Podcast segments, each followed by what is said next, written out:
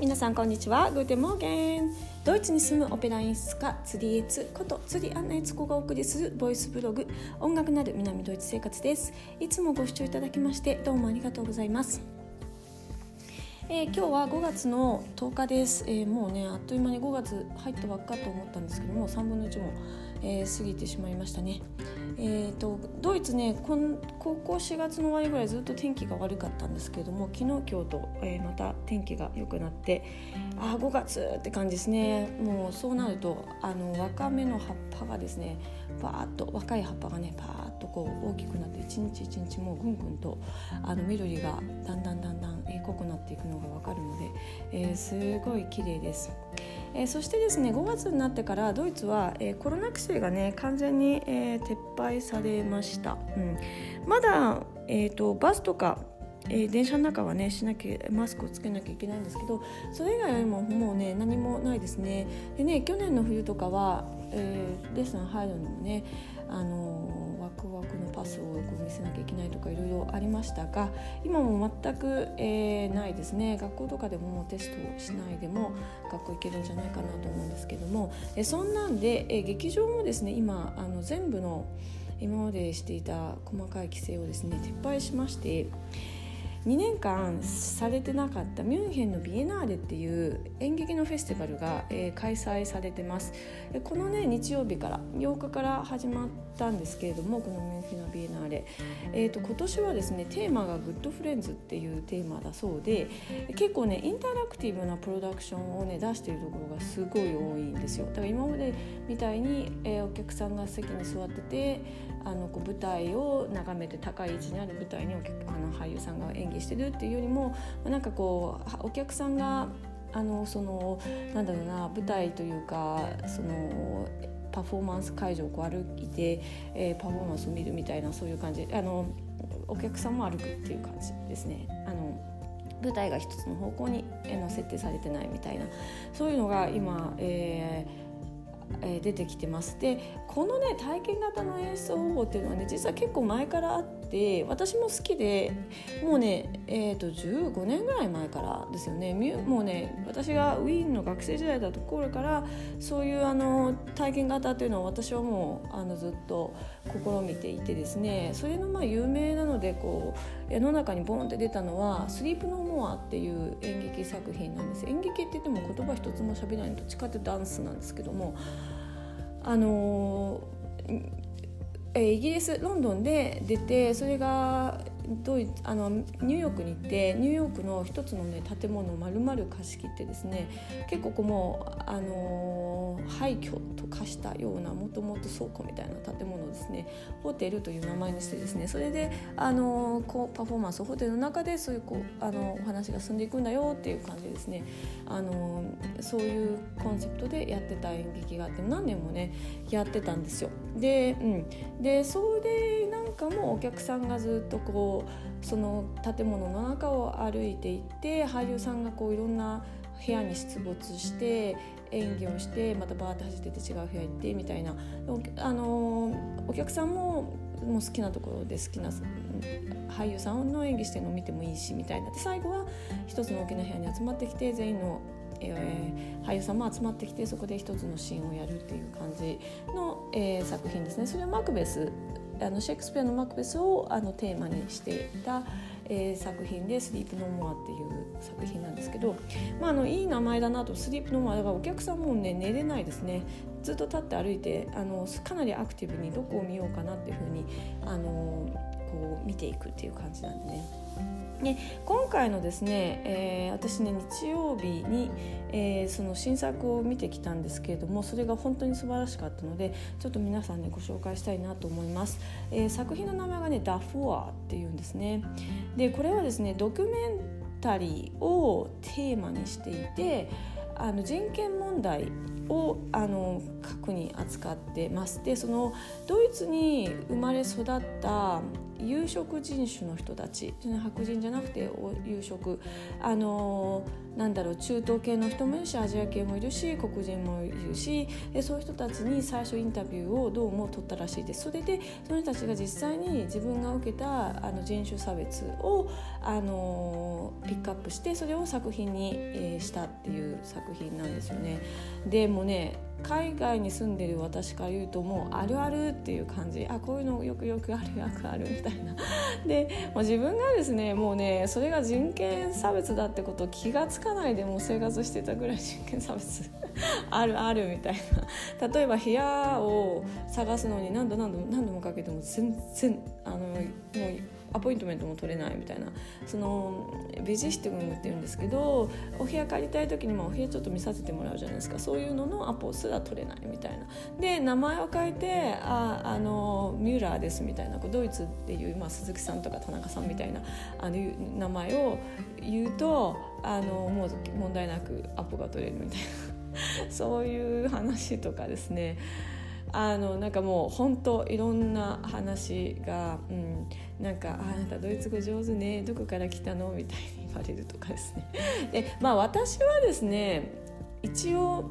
一応というか、まあ、20年海外住んでますけどまあまあ外人ですよねパスポートは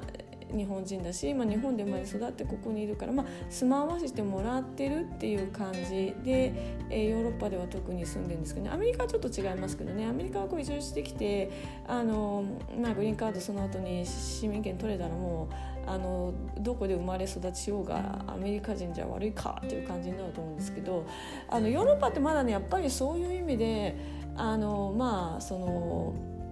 白人のお父さんお母さんで生まれてる人があのドイツ人って言うんだよねみたいな感じ。でもそこにもこう結構いろいろあのそのハイラヒがあってですね同じ白人でも小さい国例えばあと中東あの東のあのヨーロッパとかですね例えばブルガリア人とかですねあの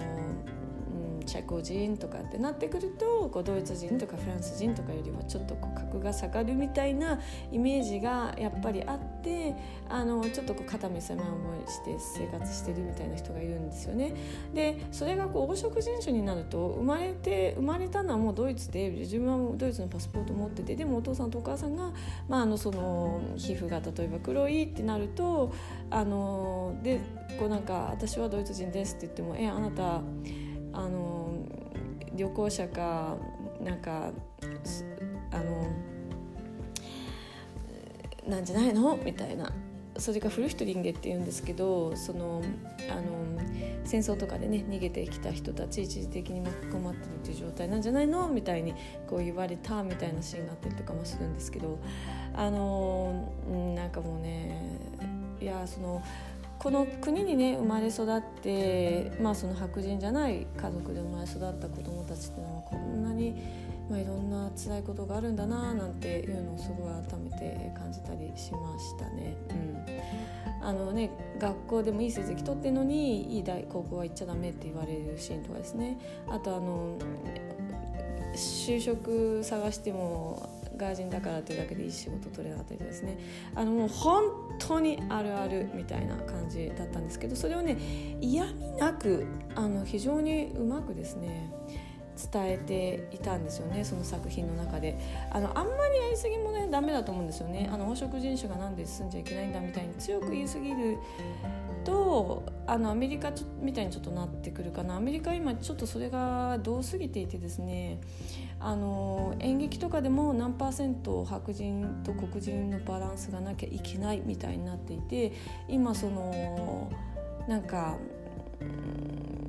歌がそんなに上手じゃないのに黒人だっていうだけでいきなり主役取れてますみたいな感じだったりとか。かそういうこともあってあのなんかこう黒人だから入れなきゃいけないみたいな逆にあのクオリティがどうのとかその人間としてこの人は俳優としてレベルが高いか低いかっていうこと以外にもう黒人枠だからみたいにして入れちゃう。みたいになってくるとちょっと違うのかなって私は思うんですけれどもあのその辺はですねそういうふうにそうなんかこう強くその黒人権があるんだからみたいなあのすごく強く言い過ぎるんじゃなくてあのこういう世界に、えーまあ、白人重視の世界に住んでいる有色人種の人たちの、まあ、あるあるの気持ちみたいなのをそっとこうなんかあのすっごい生活のすっごい細かいシーンをこう表現してるとか素晴らしかったんですけどね。で、えー、とそれがまたですね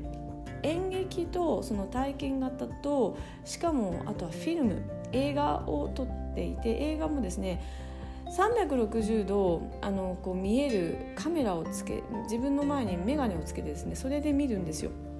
で自分でだからキョロキョロしながら見て、えー、それで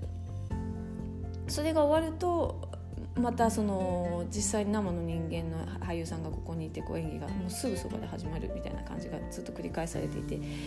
いやもうそのタイミングとかですねその技術とかそのシーンが変わっていくその続きのそういうテクニックとかですね。あの演出家から見て演出テクニックがすごいなっていう感じだったんですよね。あとセットとか衣装とかもね本当に素晴らしかった、うん、あの非常に分かりやすいしすごくこ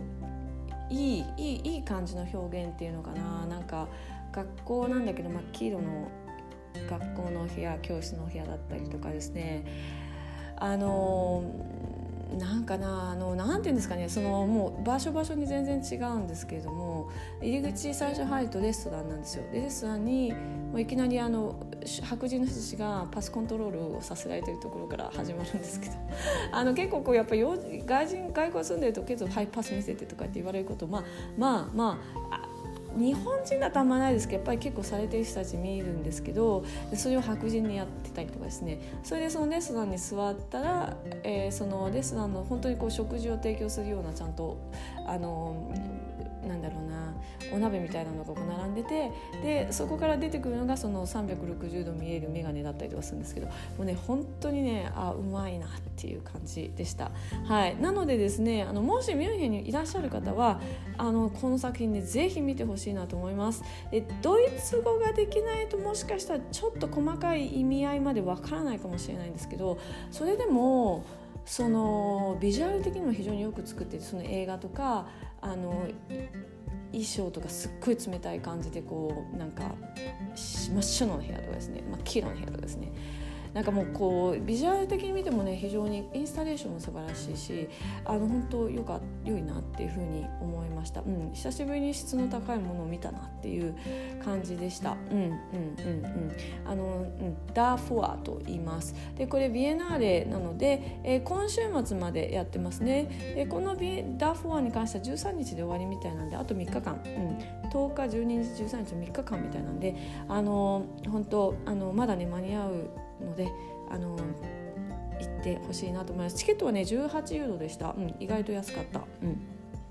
はいということで、え今日はねビアナーレのお知らせでした。いや本当にねあの、そういうなんかこう今までタッチタッチ人とタッチするとかですね人のそばに行くとかってもう2年間全然できなかった演劇方法だと思うんですけどそういうのがですねこのコロナ規制が終わった瞬間に始まったっていうのはね、まあ、ちょっとなんか画期的っていうかあのー嬉しいなっていう感じです。あのあまた人間とコミュニケーション取れる時代が戻ってきたっていう感じね、まあ、そういう意味でもなんかね私すごく、えー、この作品見てて嬉しかったです。はいということで、えー、また明日ハビダズインチュース